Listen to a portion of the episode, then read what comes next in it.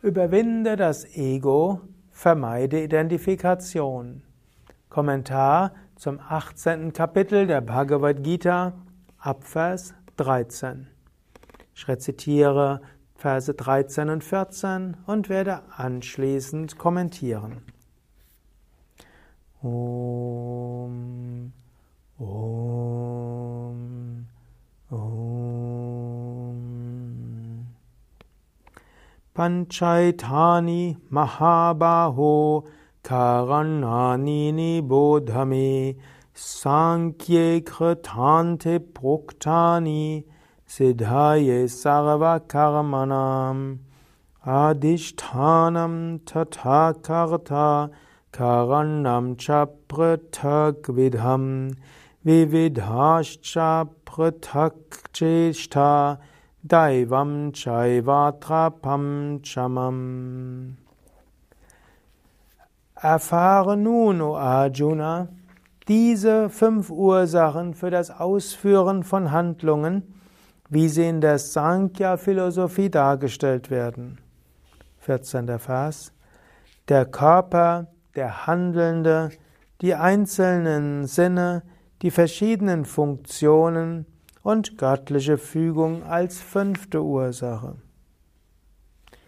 Jede Handlung, die ein Mensch mit seinem Körper, seiner Sprache oder seinem Geist ausführt, sei sie recht oder unrecht, diese fünf sind dafür die Ursache.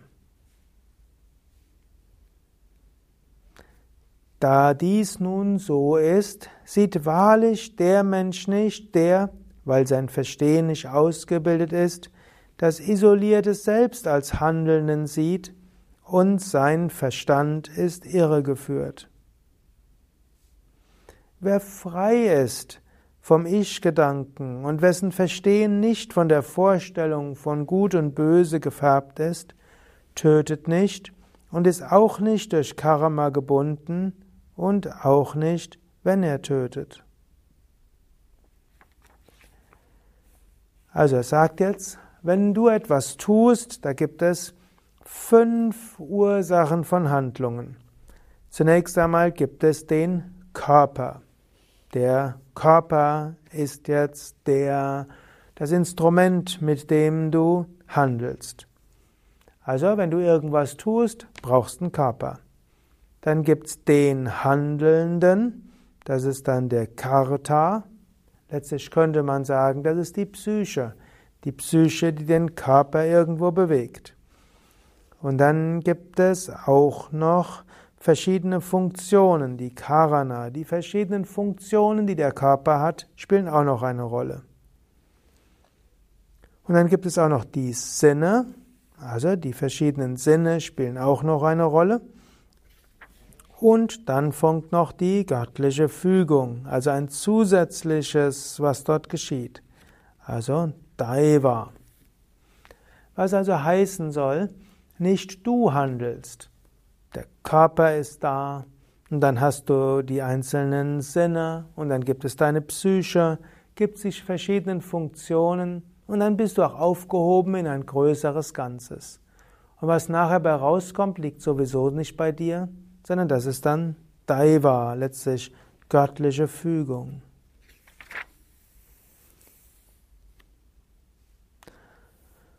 Und egal, durch was du etwas tust, du kannst etwas tun mit deinem Körper, du kannst etwas tun mit deiner Sprache und du kannst auch etwas tun durch Denken. Denken sind auch geistige Kräfte.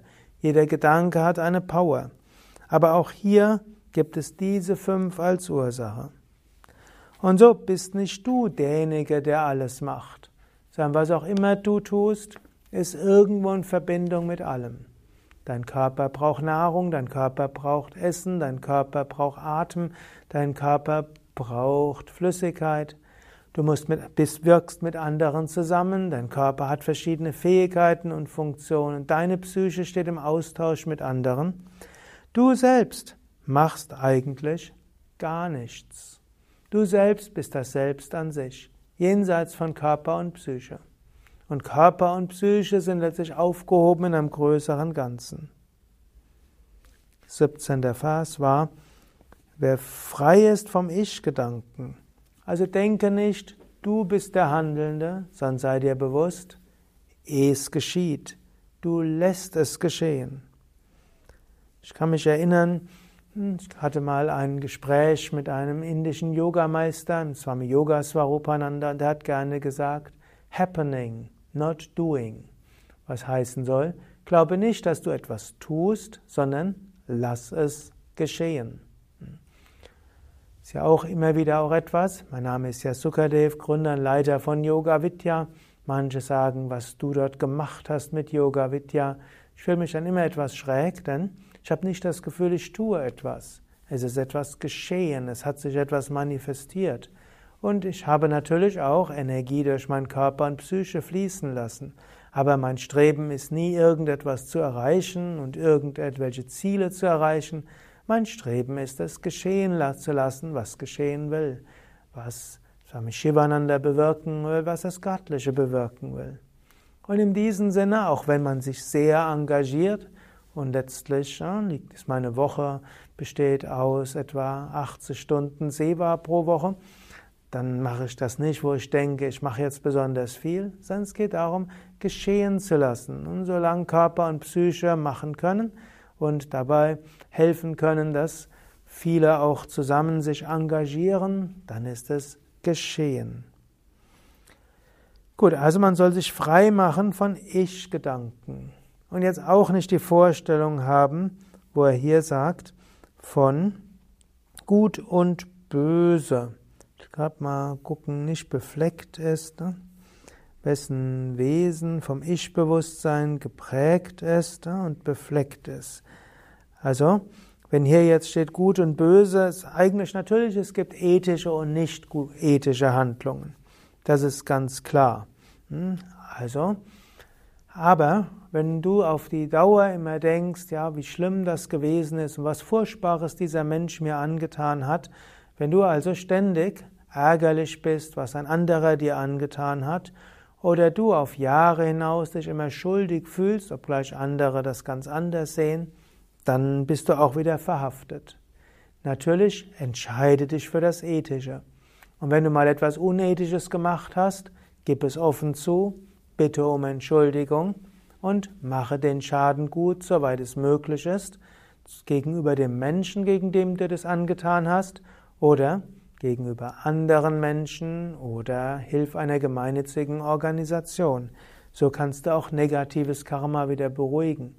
Aber ansonsten lasse los, höre auf zu denken, wie schlimm und wie gut und höre auch auf, nachträglich Handlungen zu bedauern, wenn du sie nach bestem Wissen und Gewissen getan hast.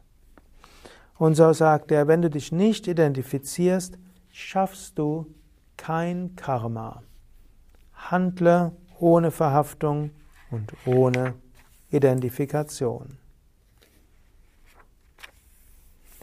Ja, soweit zum Vers, zu den Versen 13 bis 17 zur Bhagavad Gita. Mein Name Sukade von www.yoga-vidya.de